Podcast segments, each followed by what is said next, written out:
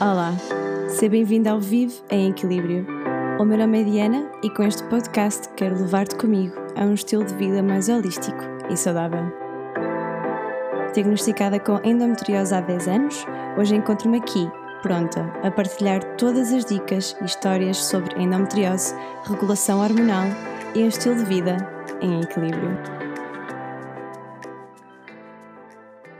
Olá, olá! Bem-vindos ao oitavo episódio do Vive em Equilíbrio. Isto realmente tem vindo a ser assim uma loucura. Já no oitavo, eu nem sei o que é que passou entretanto, mas é realmente o oitavo e hoje estamos a falar sobre dar espaço à mente, como controlar a nossa mente uh, de forma a beneficiar o nosso dia a dia. Controlarmos a nossa mente tem realmente um impacto gigante. E eu não vou voltar a falar de tudo o que já falei no último episódio sobre o yoga, a meditação, pranayama. Tudo isso tem um peso gigante para controlar a mente, especialmente a respiração. É realmente o ponto para mim fulcral, é o que mais me ajuda a manter a minha mente no sítio, a manter-me mais tranquila, a conseguir gerir as minhas emoções, não estar tão irritada tão frequentemente e realmente é uma grande ajuda. Portanto, eu não vou querer voltar a tocar em tudo isso, porque acho que já foi bem explícita no episódio anterior. Antes de mais, vou falar aquilo que eu vou fazendo no meu dia a dia para me certificar que tenho a minha mente sã. Para além do yoga, da meditação e de técnicas de pranayama, de respiração, que realmente vou aplicando em certas situações quando estou mais ansiosa ou mesmo antes de adormecer, por vezes eu sinto que o meu cérebro começa a pensar em tudo o que não devia quando pôs a minha cabeça na almofada, faço um pranayama e eu adormeço a meio do pranayama. Realmente é mega eficaz, portanto aconselho a toda a gente, mas eu quero é explicar o porquê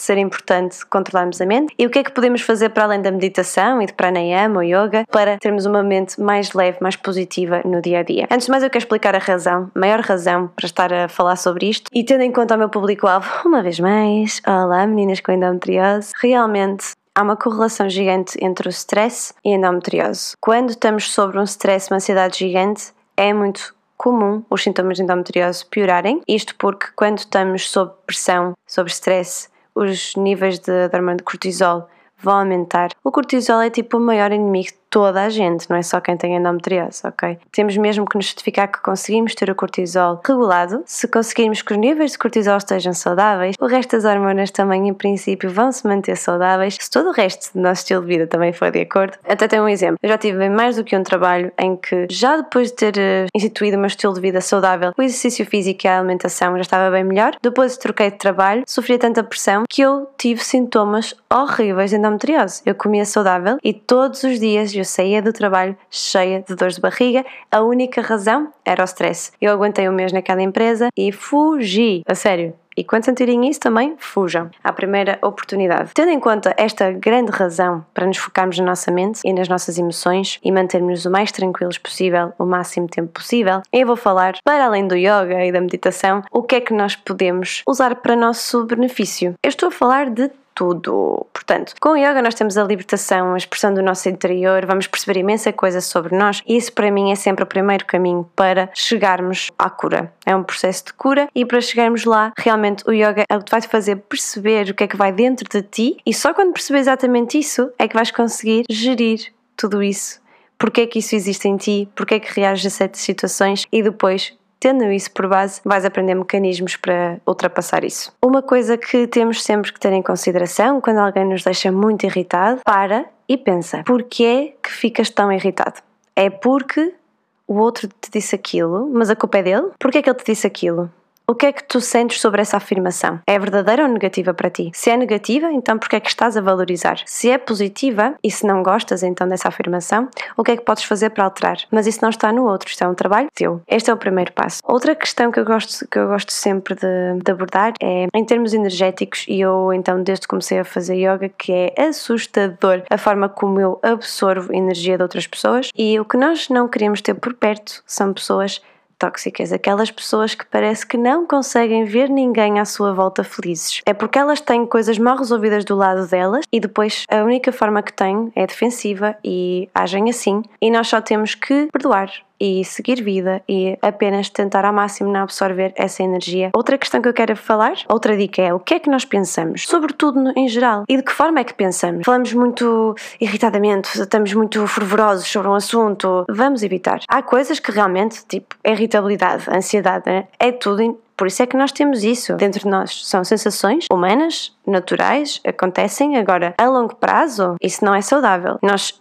Existem os níveis altos de adrenalina que foram criados no nosso organismo para questões de risco de vida. Por exemplo, vinha um leão e o homem tinha que correr, tinha que ter essa adrenalina para saber que tinha que correr do leão. Hoje em dia nós temos estes níveis de adrenalina quase diários por causa de um trabalho que nós temos que nos provoca stress, por causa de um familiar que não nos larga ao pé. Como é que nós lidamos no dia a dia com tudo? Como é que nós pensamos sobre as coisas? Em vez de ficarmos com raiva de uma pessoa que nos irrita ou do trabalho que nos estressa, como é que podemos ver isso de forma diferente? E quando não dá para saber lidar, calhar temos que perceber que é para sair. Sair de cena. Como é que pensamos então? É uma das questões. Vamos pensar sempre de forma mais positiva ou construtiva, em vez de pensarmos e focarmos no problema e estarmos sempre a matutar isto é uma treta, isto é uma treta. Como é que eu posso então sair daqui? Vou ver a situação, a situação de forma diferente ou vou mesmo sair de cena? Como é que nós falamos sobre as coisas? É muito comum, especialmente eu vivo no Norte, é muito comum as pessoas falarem com palavrões. É quase uma vírgula, um ponto final, e há muita gente que acha que é normal e que não tem impacto nenhum nelas. E existe até um livro sobre a terapia, e está mais do que pelo visto, pelos vistos está estudado, que realmente dizem os palavrões para aliviar o stress. É bom. Não vou discordar, até porque, assim, de vez em quando, quando a situação é mesmo fervorosa, dá vontade e alivia. Eu estou a falar em no nosso dia a dia, estamos a falar qualquer coisa, estamos a contar uma história e estamos sempre com palavrões pelo meio. Até às vezes, mesmo que seja na brincadeira, uma situação normal, ah, porque me irritou, por, né? ah, mas eu te digo porque é assim, é assim. Calma, vocês não têm consciência. Eu tive um trabalho em que tinha uma colega que dizia imensos palavrões. E no início ela lidava minimamente bem. Entretanto, comecei a fazer prática de yoga.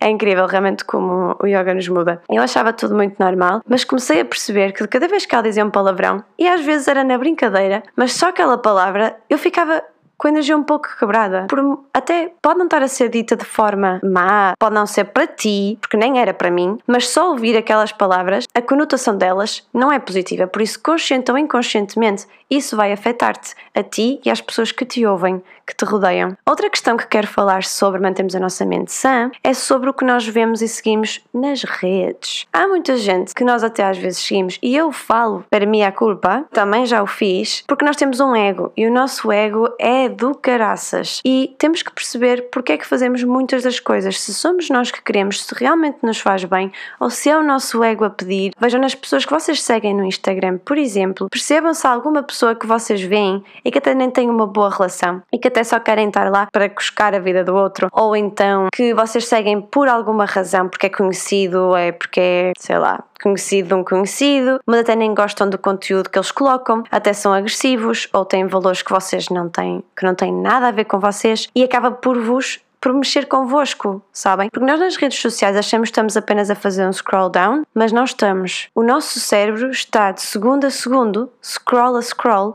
o cérebro está a gerir informação, está a receber informação, está a processá-la, você está a despolutar emoções. Quantas vezes, não é? Vocês, vamos assim imaginar, vocês fazem um scroll, veem uma roupa bonita e pensam, uau, que roupa gira. Logo a seguir, vem outro post que até é sobre política e é só sobre um partido que vocês não apoiam, a dizer as maiores barbaridades, e vocês ficam completamente furiosos. E isto é o que acontece nas redes sociais. Parece que não estamos a fazer nada. Ah, não fiz nada, estive no sofá só a fazer scroll no Instagram. Não o vosso organismo está a processar imensa informação, sensações e emoções. Tenham só consciência disto. E se há alguém que vocês sentem que, ai não, não, eu por respeito tenho mesmo que seguir aquela pessoa, ainda que mexa comigo, não de forma positiva. Há a possibilidade de ocultarem, a pessoa não sabe que vocês a ocultaram, a pessoa não sabe não precisam deixar de seguir. Parece que está tudo normal do outro lado, só não aparece no vosso feed. Portanto, isto é uma forma inteligente de vocês conseguirem filtrar a informação que vos entra pelos olhos dentro no dia a dia. Outra dica sobre manter a mente sã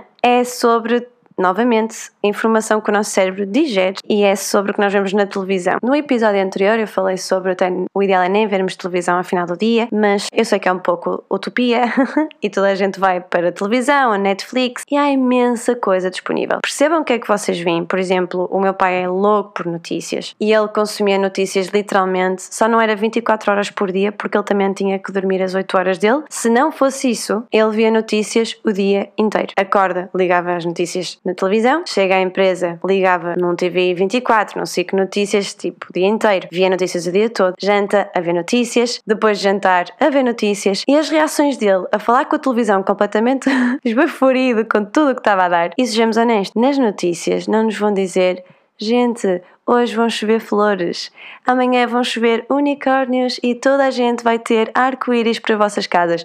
Não existe. E é importante mantermos informados? Sim mas vamos filtrar, há momentos para isso, e já não falo só de notícias, uh, mas programas de televisão, eu já, já o disse, volto a dizer, eu sou muito sensível, depende da vossa sensibilidade se vai mexer com o vosso sono ou não. Há informações, há programas que realmente devemos repensar se vale a pena ver ou não, como é que nos sentimos depois de vermos os programas e decidir qual é a melhor forma para nos mantermos bem dispostos e leves. Quanto ao meu pai, posso-vos assegurar, de já ao fim de semana e pós jantar e tudo mais, ele já nem toca em notícias. Ele chega do trabalho, não abre notícias. E eu fico tipo, ah, orgulhosa. Orgulhosa, porque no fundo a menina até foi ouvida. Outra coisa, um pequeno truque, um pequeno exercício que vocês podem fazer para manter a vossa mente mais sã. Vou dar aqui um exemplo de pranayama. É um exercício mais básico que eu faço nas minhas aulas de yoga. É um exercício de respiração. Então, um pranayama é composto por quatro fases. Nós inspiramos, retemos com ar, expiramos, sustemos sem ar. Fazemos isto por Inicialmente começam com poucos segundos, pode ser com 2, 3 segundos. Inspiramos em 2, retemos em 2, expiramos em 2, sustemos em 2. E fazemos isto uns 3 ciclos ou os que vocês quiserem, durante o tempo que vocês se sentirem confortáveis. Mas imaginem que estão no trabalho, têm uma situação de stress, alguém vos deixou completamente alucinados. Vão à casa de banho, sentam-se e fazem este pranayama. Inspiram em 3, 2 ou 3, retém, expira, sustém. Vai fazer milagres. Vamos ter em atenção uma coisa: quando estamos a fazer este pranayama, estamos a respirar pelo nariz, tanto na inspiração como na expiração, e vamos lembrar-nos dos bebés quando respiramos. Quando estamos a respirar, não vamos respirar só cá em cima para o pulmão, especialmente quando estamos ansiosos, só estamos a respirar cá em cima. Nós queremos respirar abdominalmente. Ponham uma mão em cima do peito, uma mão em cima da barriga. Ao inspirar, sentem a barriga a encher, o peito sobe ligeiramente, retém o ar. Expira, o peito desce levemente a barriga contrai completamente até expulsar todo o ar. Sustém sem ar. Mantém o abdominal contraído. E repete o ciclo. Demora uns 30 segundos e faz maravilhas. Eu acho que por hoje é tudo. Filtrem bem toda esta informação, pensem sobre isto. Alguma coisa, mandem mensagem. Podem sempre mandar, se preferirem, por e-mail diana.balona.gmail.com Facebook Diana Balona Instagram Diana Balona ou The Holistic Endo Girl. Espero que estes quatro episódios sobre assim umas quatro dicas, isto é tão básico, é tão leve, é tão superficial, que há tanta, tanta coisa para se falar, especialmente no estilo de vida holístico. Muito mais virá aí. Mas espero que tenham gostado destes quatro episódios desta pequena série, vos tenha ajudado de alguma forma. Até ao próximo episódio. Vive em equilíbrio. Beijo!